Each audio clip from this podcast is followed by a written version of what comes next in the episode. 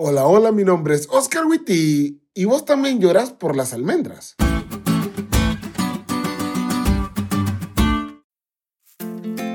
Una de las cosas más locas que nos pasó en los primeros meses de casados a Esther y a mí fue el momento en el que estuve al borde de las lágrimas mientras guardaba unas almendras en la alacena.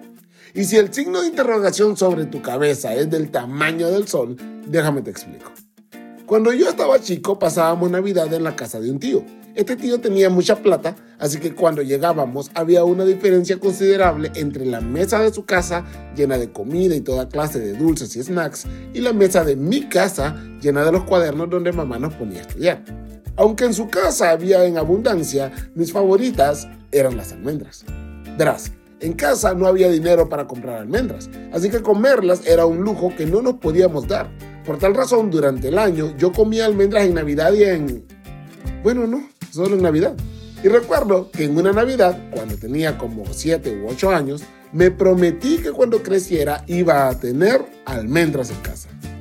Y algunos años después, no muchos obviamente, Dios me estaba dando la oportunidad de comprar almendras y tenerlas en la casa. Y eso casi me hace llorar. Esas almendras me recordaban que el niño que años atrás solo podía comer almendras en Navidad, ahora Dios lo había bendecido tanto que podía tenerlas. Esas almendras eran un recorretorio de que estaba viviendo, por la gracia de Dios, una etapa de mi vida muy diferente. Y solo con recordarlo hasta vuelvo a tener ganas de llorar.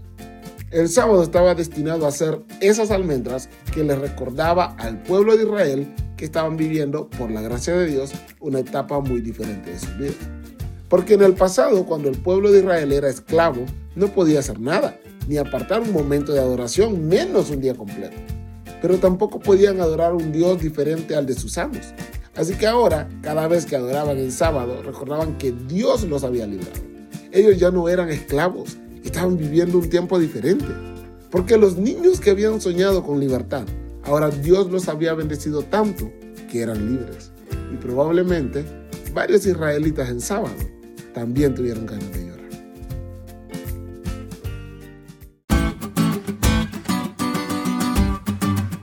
¿Te diste cuenta lo cool que estuvo la lección? No te olvides de estudiarla y compartir este podcast con todos tus amigos. Es todo por hoy. Pero mañana tendremos otra oportunidad de estudiar juntos.